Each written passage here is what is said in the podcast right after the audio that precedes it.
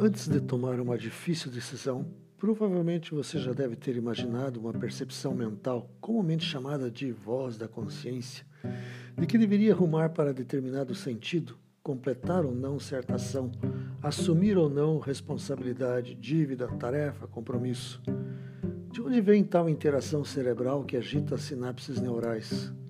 Os quatro evangelistas relataram que no batismo de Jesus, o Espírito de Deus desceu sobre ele.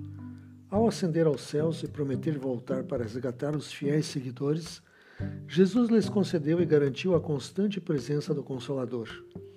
O apóstolo Filipe pôde sentir a presença do Espírito Santo ao ser transportado da biga do oficial etíope para uma vila litorânea depois de cumprir a missão de evangelizar e batizar.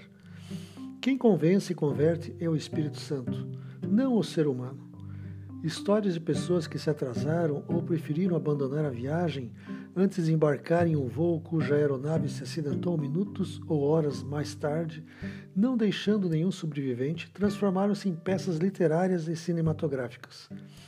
Por que não admitir, mesmo nos quase insignificantes casos, a possibilidade da ação divina na condução de cada decisão?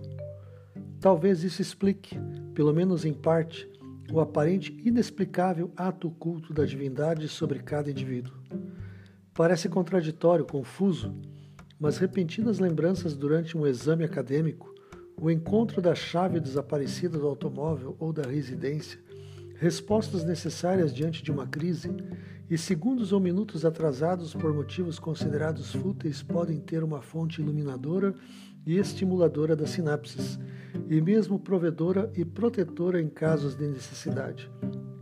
Daí a importância de uma mente purificada, cujo corpo se conserve pelos efeitos de alimentação saudável e hábitos benéficos.